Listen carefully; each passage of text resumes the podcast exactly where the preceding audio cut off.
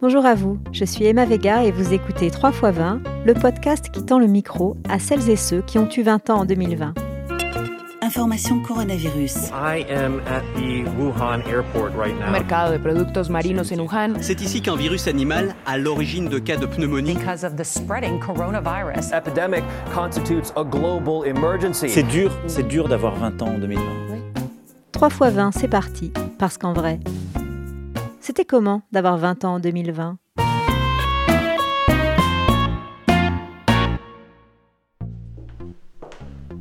C'est avec Sacha que nous avons rendez-vous pour clore cette série de portraits.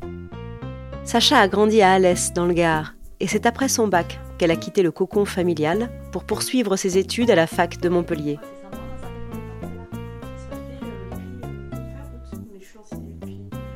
Dans sa chambre de CTU, elle m'a raconté comment elle avait vécu cette année et comment la pandémie et les confinements avaient mis un frein à son émancipation, quelques semaines seulement après son coming out. Elle m'a confié sa frustration et ses peurs, sa difficulté de grandir sous cloche, mais aussi son profond désir d'avancer pour devenir enfin elle-même.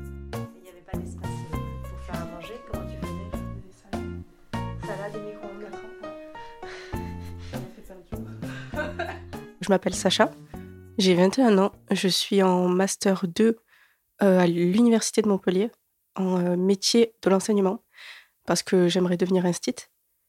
Je viens de Alès, c'est une ville euh, dans les Cévennes. Et voilà, je suis sur Montpellier depuis mes 17 ans. Ma mère, elle est femme de ménage et mon père, il était monteur en, en, charpente. Puis il a eu un accident en 2009. Donc depuis, il est, il est handicapé. Donc voilà quoi. Mais je pensais pas que j'allais faire des études parce que j'ai jamais été une enfant forcément très douée. En tout cas, comparé à mon frère et à ma sœur. Puis quand j'ai commencé à arriver au lycée, je me suis dit que la seule manière de sortir d'Alès, de, de, je sais pas, de, m'éloigner de tout ça, ce serait en faisant des études. Donc j'ai commencé vraiment à taffer euh, au lycée, etc. Et euh, j'étais tellement passionnée par ce que j'ai fait euh, en sortant du bac que j'ai réussi. Quand j'étais au lycée, j'étais plus. Enfin, je, je, suis une roqueuse et une métalleuse dans l'âme. Et à l'époque, ça se voyait littéralement sur moi. J'étais tout habillée en noir. J'avais un peu des, t-shirts punk, des colliers un peu en cuir, etc. Et euh, enfin, j'étais pas du tout euh, out euh, concernant ma, bisexualité. Je, je, le refoulais parce que c'était tellement nocif autour de moi que je n'osais même pas mettre une étiquette sur moi de fille qui aimait les filles. Enfin, j'avais, c'était une question de honte, hein, clairement. J'étais pas forcément bien vue par tous les gens. J'avais quelques amis, quoi, mais je sais que ça passait pas en fait d'être différent. Et enfin, j'en avais marre d'être en conflit tout le temps avec tout le monde, donc je me taisais, je J'essayais juste de passer à travers les mailles du filet, quoi. Ça a été ça pendant longtemps. Je déteste Alès. À chaque fois que j'y retourne, que je vais voir mes parents, etc., je suis contente. Et euh, au bout de cinq minutes, déjà, je me dis, mais je peux pas rester. Faut que ça va, ça va durer deux jours et je vais, je vais retourner sur Montpellier parce que c'est impossible. J'étouffe en fait dans cette ville. Des costumes, de la couleur, place du Pérou ce samedi après-midi. Des dizaines de milliers de personnes rassemblées, prêtes au départ pour la 26e édition de la Gay Pride de Montpellier. J'ai toujours accepté euh, qui j'étais vraiment et euh, aujourd'hui je suis fier.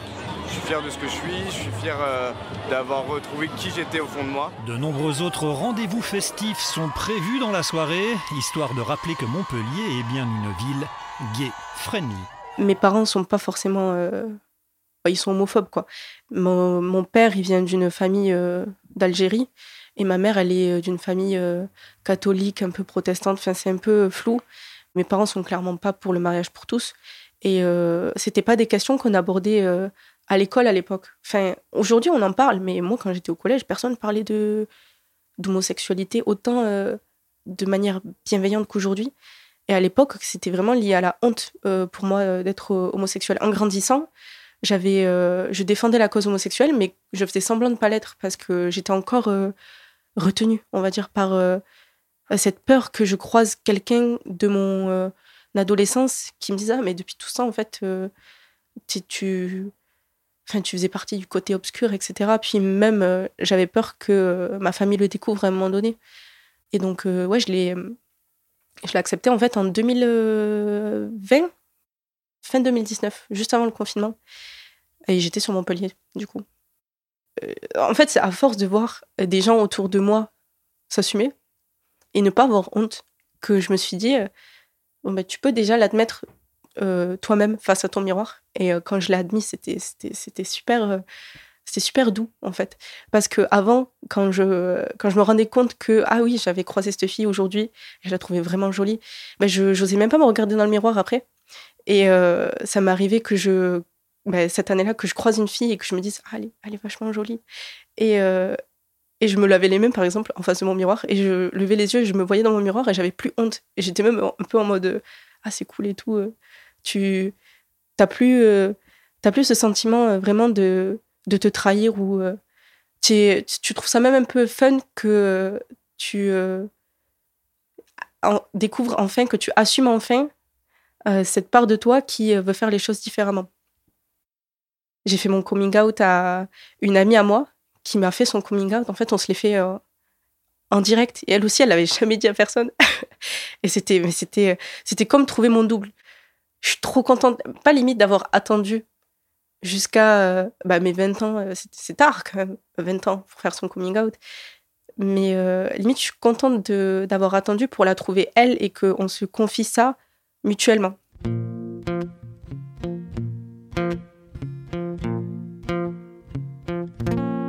J'ai commencé à sortir avec mes, mes amis sur Montpellier, en bar, à profiter, à, à vivre une vraie vie étudiante, fin licence 2.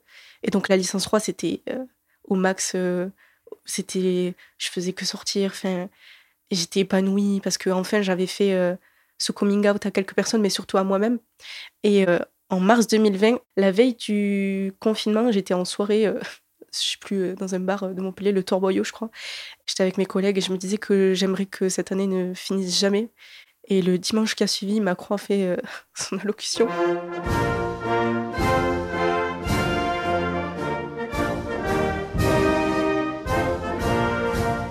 Françaises, Français, mes chers compatriotes, j'ai décidé de renforcer encore les mesures pour réduire nos déplacements et nos contacts au strict nécessaire. J'ai dû faire le choix, soit de rester seule sur Montpellier, parce que j'ai parlé avec mes collègues et ils m'ont tous dit qu'ils allaient rentrer chez leurs parents, soit moi aussi, de retourner chez mes parents. Et donc euh, j'ai demandé à mon frère un peu son avis, il m'a dit euh, que c'était impossible de passer euh, un confinement dans 9 mètres carrés tout seul. Il m'a dit que lui, il allait rentrer chez nos parents et que je devrais faire pareil. J'ai suivi son avis. Et euh, ben, ça, a été, ça a été une grosse frustration, quoi. Parce que j'ai encore cette image de moi qui euh, revient lundi avec mon frère. Il se gare devant la CTU et je monte chercher mes affaires de cours et toutes les choses qu'il y avait dans ma chambre. Et j'étais un peu comme une enfant à qui on a retiré un jouet. En fait, j'étais super frustrée parce que je savais que j'allais pas retourner sur Montpellier avant un bon bout de temps. Et euh, c'était euh, ah, c'était l'horreur de, voir tout ça euh, m'échapper quoi.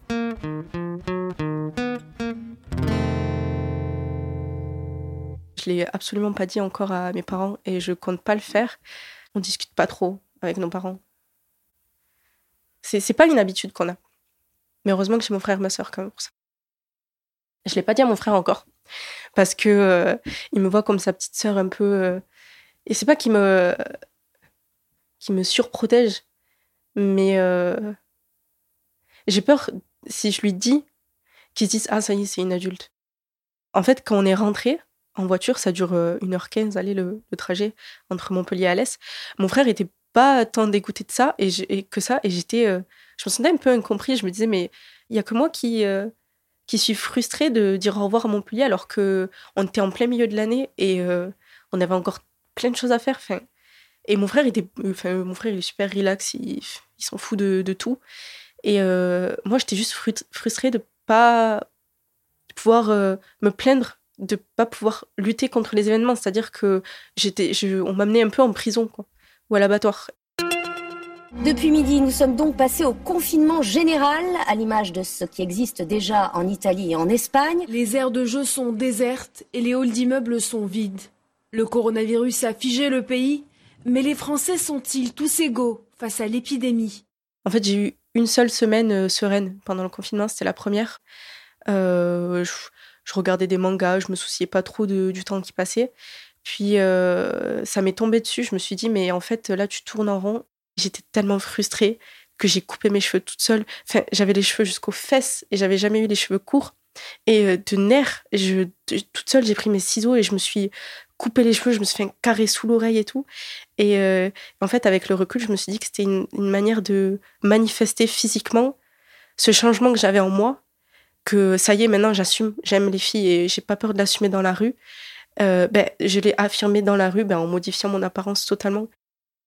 C'était frustrant parce que je me sentais, juste avant le confinement, je me sentais éclore une nouvelle personne, pas une adulte, mais une jeune femme au moins, parce que jusqu'alors, je me sentais comme une ado, euh, euh, une ado, une grande ado. Et là, je me sentais un peu euh, devenir une jeune femme et on m'a coupé, on m'a enlevé de ce terrain fertile qui est Montpellier où j'étais par moi-même, j'étais avec mes amis, je faisais mes propres choix. Et là, j'ai dû retourner chez mes parents, donc agir comme leur, leur enfant, etc. Et enfin, on n'avait pas, j'avais pas beaucoup d'espace pour être moi-même, pour réfléchir sur euh, qui je voulais devenir, etc. Et en fait, ça a été euh, remettre le masque, en fait, à nouveau. Parce que ça faisait du bien de ne plus l'avoir. Et euh, une fois que j'ai connu ce que c'était que de ne pas avoir de masque, ça, me saoulait de devoir le remettre. Et parfois, j'avais juste envie d'appeler des amis pour parler avec elles de ce que c'était le temps d'avant. Mais j'étais la seule nostalgique, j'avais l'impression, dans mon groupe d'amis de de, fin, des gens que je connaissais sur Montpellier, eux, ça se passait super bien le confinement. Ils me disaient euh, Ah ben moi, je, je, fais des jeux de société avec ma famille, je, je cuisine avec ma famille. Et euh, du coup, ben, je je, je suis pas quelqu'un qui aime se plaindre. Du coup, ben, j'allais pas me plaindre de ce que moi, je ressentais quand euh, je savais qu'elle comprendrait pas forcément. Donc en fait, encore une fois, ben, je me suis juste. j'ai pris sur moi.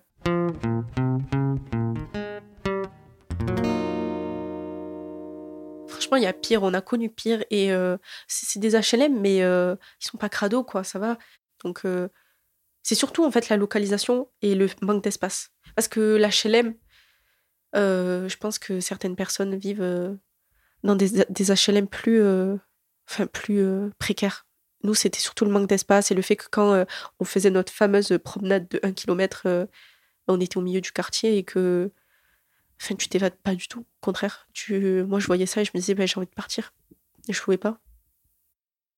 Les années d'avant confinement, j'étais euh, tellement dans le, dans le déni que, euh, que c'était moins dur, en fait, au final, parce que je me refusais même d'y penser. C'est-à-dire, si j'avais une pensée comme ça, je. Ouais, non, non, non, non, non, c'est non. C'est pas moi, c'est ça arrive, tout le monde pense à, de temps en temps à des filles euh, qui peuvent être mignonnes, etc.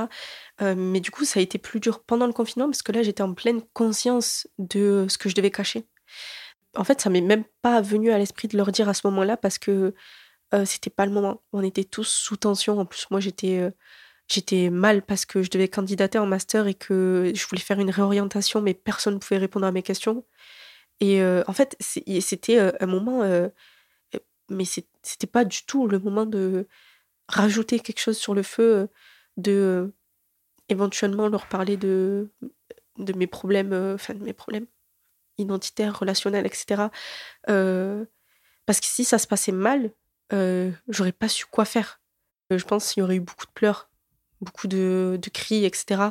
Et moi, quand ça crie, ça arrive souvent quand même, quand ça crie à la maison, je pars. Sauf que bah là, ça, ce serait arrivé. Je pense qu'il y aurait eu conflit, gros conflit, et ça, je, ils m'auraient pas mis dehors, mais euh, dans leur, euh, c'est souvent dans leurs euh, gestes ou dans leurs mots que je sens qu'il faut que je parte. Donc, je serais partie. Ils m'auraient pas mis dehors, mais ça aurait été indirect, je pense quand même.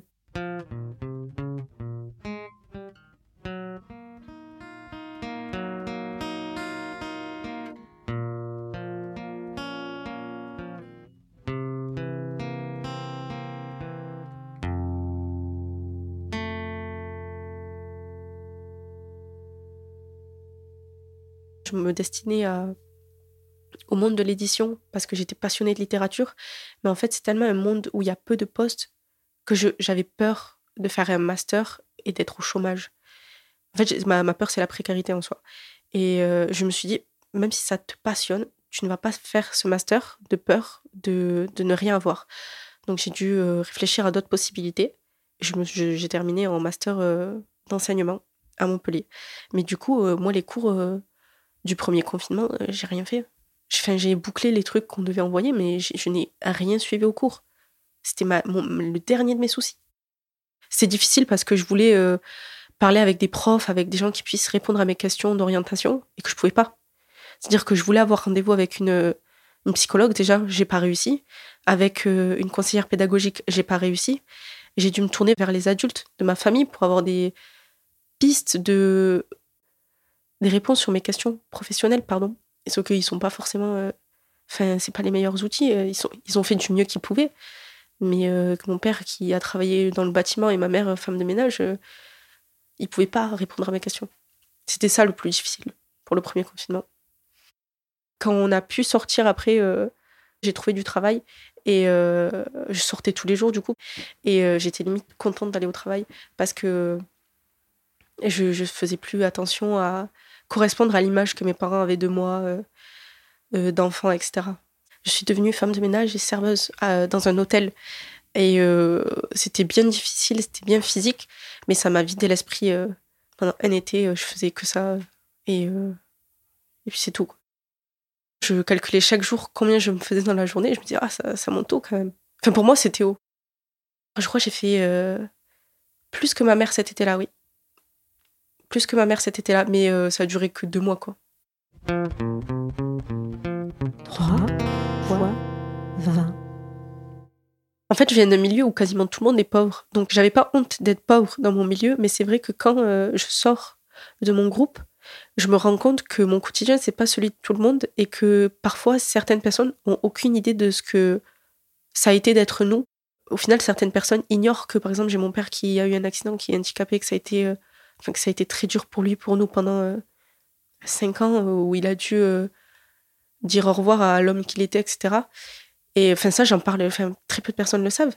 Donc, oui, je pense au final qu'il y a un rapport avec. que, je lis beaucoup précarité et honte. Mais d'un autre côté, j'essaye de ne pas le faire parce que j'ai envie de m'en sortir de la précarité. J'ai envie que ce soit plus une honte, mais que je puisse, que ce soit une force, que je me dise, ben, t'en es sorti et t'as pas à avoir honte de venir de là où tu viens. Mon rapport à la honte, ben, je pense que j'ai reçu. Mais après, c'est comme beaucoup de, gens de 20 ans, hein, quand on était, euh, quand j'avais 10, 15 ans, euh, tout ce qui était euh, sexualité, etc., c'était très tabou. Encore, je- moi je trouve que c'était tabou. On traitait facilement les filles de salopes, les, gars efféminés de, de PD. Et oui, je pense que moi j'ai eu une éducation où la honte était vachement présente quand même. Il fallait pas qu'on parle sur moi, il fallait pas que, que j'ai un comportement euh, un peu trop déviant ou quoi. Mais euh, je pense que je suis pas la seule. Aujourd'hui, je fais beaucoup moins attention. C'est-à-dire, euh, si les gens le découvrent, ils le découvrent et j'allais dire tant pis pour eux, mais tant pis pour personne, c'est comme ça. Je fais juste attention à mes parents encore. Pour eux, c'est juste de pouvoir se marier entre Algériens et Français.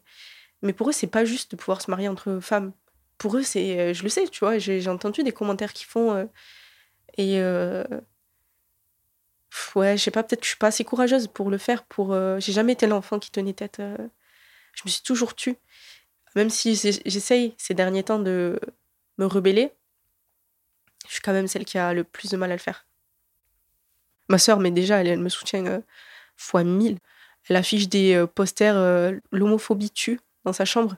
Et du coup, ma mère croit que c'est un peu elle, la, fille, la fille lesbienne, mais elle, elle s'en moque. Elle Ah ouais, ma sœur, elle est, elle est têtue, elle a peur de rien. J'aimerais être comme elle. Et mon frère, euh, oui, il a peur de rien non plus. Mais euh, ouais, j'ai toujours été celle qui avait le plus de mal à m'affirmer euh, dans, la famille. Mais ils me soutiendraient, c'est sûr. C'est sûr. J'en doute même pas. Je suis très proche d'eux. Je, je, je les kiffe, je les adore. Ça pourrait changer parce qu'il y a une époque, ben, je me disais que jamais je le dirais à personne. Et pourtant, aujourd'hui, je l'ai dit à plusieurs personnes et ben, j'ai plus honte. Mais la Sacha d'aujourd'hui, elle est persuadée que jamais cette discussion n'arrivera. Après, ça pourrait arriver parce que peut-être qu'en grandissant, je vais me dire, euh, au final, je me moque de ce que mes, parents pensent. Mais d'un autre côté, j'ai pas envie de, de décevoir non plus mes parents, je pense. J'ai pas envie de ruiner euh, le, peu de relations que j'ai avec eux. Ils accepteraient, mais euh, ils auraient un peu honte quand même. Et euh, j'ai pas forcément envie que mon père ait honte euh, de moi. euh. Après, il est fort, tu vois, il, il s'en remettrait, tu vois. c'est- c'est pas... Mais bon, si je peux lui éviter cette gêne, je, je vais peut-être faire l'effort. Couvre-feu, Fermeture des bars et des restaurants, arrêt de la vie nocturne. Les mesures annoncées hier soir frappent de plein fouet la jeunesse. À compter de ce soir minuit, le confinement sera décrété sur l'ensemble du territoire français. Beaucoup des règles que vous avez connues en mars et en avril seront reconduites à partir de demain. Si je devais les classer, le premier serait le pire parce que j'en voyais pas le bout, je savais pas ce que j'allais faire l'année d'après et ça me torturait. Mais d'un autre côté, le second confinement a été plus long, je, crois. Et j'avais euh, le poids d'une année euh, scolaire à gérer. Et euh, elle n'a pas été facile cette année parce que littéralement, tout le long de l'année, j'ai cru que j'allais redoubler. Je suis allée au rattrapage d'ailleurs, pour la première fois de ma vie, pour les maths du premier semestre. Et, et, en fait, je devais gérer les cours en, visio alors que c'était pathétique la formation qu'on avait. J'ai eu des profs qui ne faisaient pas cours et je devais assister à chaque cours parce que je suis boursière on m'a dit après coup qu'ils ne faisaient plus l'appel à cause du confinement, que c'était à cause de la fracture numérique. Mais moi, j'essayais quand même d'aller en cours. Donc, je faisais 8h, 18h. Et, euh, j'essayais de taffer à côté quand même pour rattraper mon niveau en maths. Enfin, j'ai passé une année à me dire que j'allais pas avoir mon année. Quoi. Et euh, je l'ai eu. Et je... Mais encore une fois, j'ai eu mon ME. Je peux tout faire dans la vie. J'ai candidaté du coup en master euh, MEF un peu partout en France. J'ai été prise dans plusieurs masters, sauf un. Euh, c'est un master euh, métier de l'enseignement, de l'éducation et de la formation. En gros, tous les gens qui se destinent à devenir enseignants ou formateurs, que ce soit du CPE ou à l'Institut, tout ce que tu veux, ils passent par ce master-là. Moi, en particulier, c'est le concours, le CRPE, c'est pour devenir professeur des écoles. Quoi. Et du coup, je voulais candidater dans un master. Il y en a un seul en France. Il est euh, perdu euh, en Auvergne et on m'a pas pris. C'était un master euh, pour enseigner en France, mais aussi à l'étranger, dans les écoles françaises à l'étranger. Donc, c'est l'élite.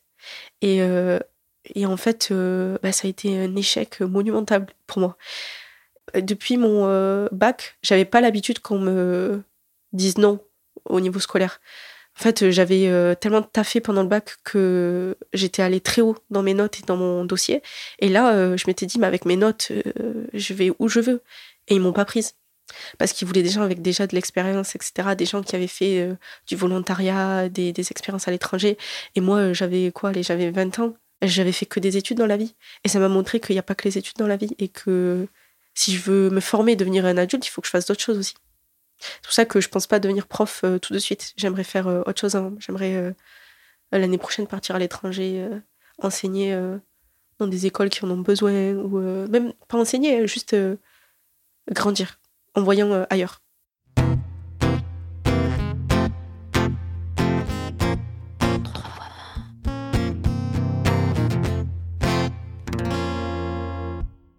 quand j'étais euh, au lycée ou en licence, comme tu as dit, mon objectif c'était quitter Alès. Je ne pensais même pas qu'il, pouvait y avoir d'autres euh, étapes à l'éloignement, euh, au fait de m'émanciper. Et c'est en licence que je me suis dit, ben mince, maintenant que tu t'es habitué à Montpellier, est-ce que tu peux te mettre encore plus en danger qu'en étant à Montpellier? Sachant que je kiffe Montpellier, donc maintenant c'est devenu. Enfin, c'est plus du tout effrayant d'être à Montpellier, c'est, easy quoi. Cette envie de partir est venue en fin de licence 3, ben, en fait, j'ai l'impression que tout s'est programmé pour euh, converger au moment du premier confinement. Ma, mon envie de réorientation, mon envie de, euh, de grandir en euh, m'éloignant vraiment de mon cocon familial et en allant à l'étranger. Sauf que on nous parlait à la télé que les aéroports allaient rester immobilisés pendant jusqu'en 2023. C'était loin, 2023. Je me disais, j'aurai 23 ans en 2023. Je, je vais faire quoi entre temps J'ai besoin de partir maintenant j'ai cette soif de partir, mais je sais, mais je sais que c'est impossible, je vais pas partir. Et en fait, c'était pas que moi, c'était tout le monde. C'était euh...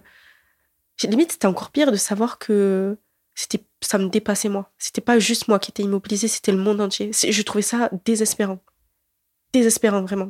On m'a privé de quelque chose en fait, j'ai l'impression. J'aurais aimé faire comme tu as dit, euh, pouvoir prendre mon sac à dos et dire ben maman, je vais faire le tour de l'Europe. On se revoit euh, quand je reviens. M'appelle pas. Là maintenant, en fait, je, par peur de la précarité, j'aimerais finir mes études avant. Donc là, c'est boucler mon master 2. Une fois que j'ai bouclé mon master 2, je ramène le diplôme à mon père et je lui dis bon maintenant papa, j'ai été une bonne fille pendant 5 ans. Là, je vais faire un peu des folies, je vais me, je vais me découvrir, je vais mettre, euh, je vais me tester, je vais, je vais me mettre dans des situations où je vais avoir peur parce que je suis pas forcément. euh, je suis aventurière, mais euh, en soi, pas forcément beaucoup, tu vois. Je sais que je pourrais paniquer facilement dans des situations où je peux pas appeler mes parents si j'ai besoin d'une question ou quoi. Mais justement, c'est ce que je recherche. Je veux me mettre en danger. Je, veux- je, je- sais que c'est comme ça que je vais grandir. J'en ai besoin. Je sais que c'est ça qui va vraiment me détacher de mes peurs de l'enfance et que c'est grâce à ça que je vais devenir euh, adulte et que après peut-être que je serai capable de dire à mes parents, ben ouais, quoi, je suis gay? Tu vas faire quoi? Mais, mais tu vois, là, je le dis là, pour moi, euh, je fais la fille désinvolte. Mais quand je suis chez mes parents, je suis, je, je prends pas de place. Je, je veux pas trop déranger. Je veux, je veux toujours euh, correspondre à ce qu'ils attendent de moi. Et je me dis que peut-être que si je vis à l'étranger sans eux, que je me fais encore de nouveaux amis, que je sais pas, que ouais, que j'apprends à galérer toute seule, ben, plus rien me fera peur. Encore une fois, mon objectif vraiment dans la vie, limite, c'est de plus avoir de peur parce que je veux plus vivre en, ayant, en étant effrayée, je veux plus ressentir de stress, je veux plus me sentir limitée. J'espère que ma génération va être. euh, En fait, j'ai- j'aimerais qu'on devienne tous forts. Je sais pas comment dire, mais je pense qu'on est sur la bonne euh, voie quand même, parce que si moi j'ai, je commence à me dévoiler et à être euh, plus sûre de moi-même, c'est parce que j'ai été inspirée par euh, d'autres personnes en fait. Et du coup, je me suis dit, bah, pour tes petits frères, pour tes petites sœurs, pour les gens qui viennent après toi, sois forte, sois toi-même.